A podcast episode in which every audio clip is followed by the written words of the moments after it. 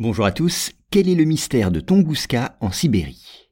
Alors cet événement a lieu le 30 juin 1908, dans une région éloignée de Sibérie. Là, une violente explosion ravage la forêt et illumine le ciel. Et plus d'un siècle après, eh bien on ne sait toujours pas avec certitude ce qui a pu se passer aux alentours de la rivière Tunguska. Que s'est-il passé exactement? Eh bien, les témoins de l'événement, qui en étaient pourtant assez éloignés, voient le ciel s'embraser et entendent le bruit sourd d'une explosion. Le phénomène provoque même un immense incendie dans la forêt sibérienne. Et un séisme d'une magnitude 5 sur l'échelle de Richter est également enregistré. C'est comme si mille bombes atomiques comparables à celles qui détruisit Hiroshima avaient explosé dans la région.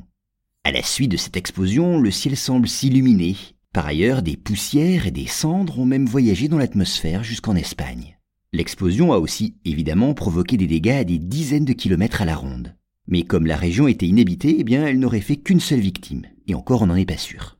Alors, bien sûr, depuis plus d'un siècle, les scientifiques essaient de trouver une explication plausible à cet étrange phénomène. Parmi toutes celles qui ont été évoquées, la plus probable est que l'explosion aurait résulté d'une collision avec un corps céleste. Entrant dans l'atmosphère terrestre, cet astéroïde aurait explosé. Mais le problème est qu'on n'a retrouvé aucun cratère dans la région où aurait eu lieu cet impact. Alors certaines traces relevées sur les lieux donneraient plutôt à penser qu'il s'agirait d'une comète glacée. Elle se serait alors désagrégée avant de tomber sur Terre, ses restes se dispersant sur le sol.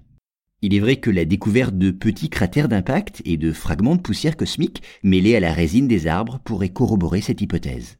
Mais pour d'autres chercheurs, l'objet céleste de la Tunguska serait plutôt une météorite. D'autres hypothèses encore ont été émises. On a ainsi supposé que la Terre aurait pu heurter une comète d'antimatière, ou qu'un minuscule trou noir serait entré dans notre planète au niveau de cette région de Sibérie. Il a même été question de méthane échappé de conduits volcaniques, et bien sûr de l'inévitable intervention d'un vaisseau extraterrestre.